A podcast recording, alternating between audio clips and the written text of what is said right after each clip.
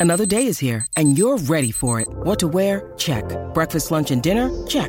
Planning for what's next and how to save for it? That's where Bank of America can help. For your financial to dos, Bank of America has experts ready to help get you closer to your goals. Get started at one of our local financial centers or 24-7 in our mobile banking app. Find a location near you at bankofamerica.com slash talk to us. What would you like the power to do? Mobile banking requires downloading the app and is only available for select devices. Message and data rates may apply. Bank of America and a member FDIC. Look, Bumble knows you're exhausted by dating.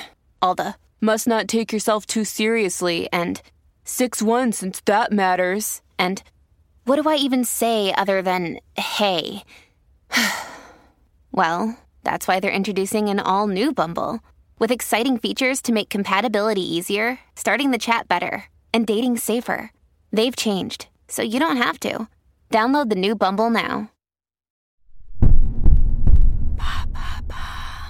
Quelles sont ces villes européennes qui ont une copie en Chine? Merci d'avoir posé la question. La Chine fait partie des principaux producteurs de contrefaçons dans le monde. Cette fois, je ne vous parle pas de montres ou de sacs à main. Voyons plus grand et intéressons-nous à un phénomène typique dans l'Empire du Milieu depuis quelques années, la reproduction à l'identique de villes européennes sur son territoire. Vous êtes prêts? En route pour ces copies Made in China. On peut trouver une ville de France en Chine n'importe quelle ville puisqu'il s'agit de Paris, notre belle capitale. À plus de 9600 km de là, ce Paris de l'Est, comme on le surnomme, est situé dans le quartier Tianducheng, à Hangzhou, une des villes les plus chères de Chine. Projet lancé en 2007 par une société immobilière, l'idée était de promettre une qualité de vie inspirée de l'art de vivre à la parisienne. On y retrouve l'Arc de Triomphe, Montmartre, des jardins à la française, des immeubles haussmanniens, et surtout la deuxième plus grande réplique au monde de la Tour Eiffel après Las Vegas, de 107 mètres de haut.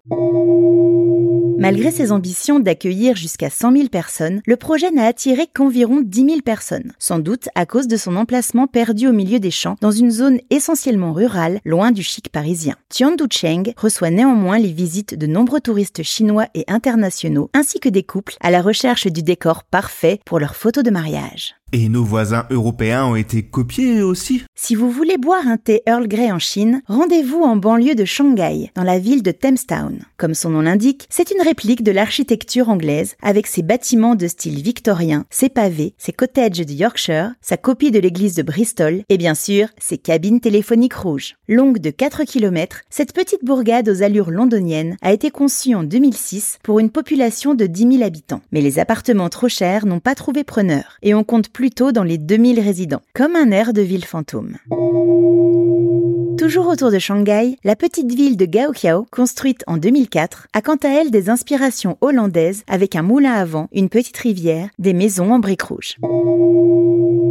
Si vous allez un peu plus loin, vous ferez un bond en Allemagne grâce à la ville d'Anting, copiée sur des villages de la forêt noire et l'architecture Bauhaus. Cette dernière est un échec car les promoteurs ont orienté une grande partie des appartements vers l'est et l'ouest, alors que la tradition Feng Shui privilégie une orientation vers le sud. C'est ballot. Mais tout copier comme ça, ça ne pose pas de problème Au sud de la Chine, la construction du village de Wishu a été un peu trop loin. À l'initiative d'un mania chinois, c'est une réplique quasi parfaite des ruelles, des propriétés couleur pastel et du cadre naturel du village de Hallstatt en Autriche. Tout est là. Les maisons typiques en bois, les pots de fleurs aux fenêtres, les épiceries et même la création d'un lac artificiel comme celui bordant l'original village de 800 habitants. Le problème, c'est que Hallstatt est classé au patrimoine de l'UNESCO depuis 1997 et que ses habitants ont été désagréablement surpris de voir cette réalisation faite sans leur consentement. Un sujet éthique qui ne préoccupe pas les touristes chinois ravis de visiter l'Europe sans se ruiner en billets d'avion.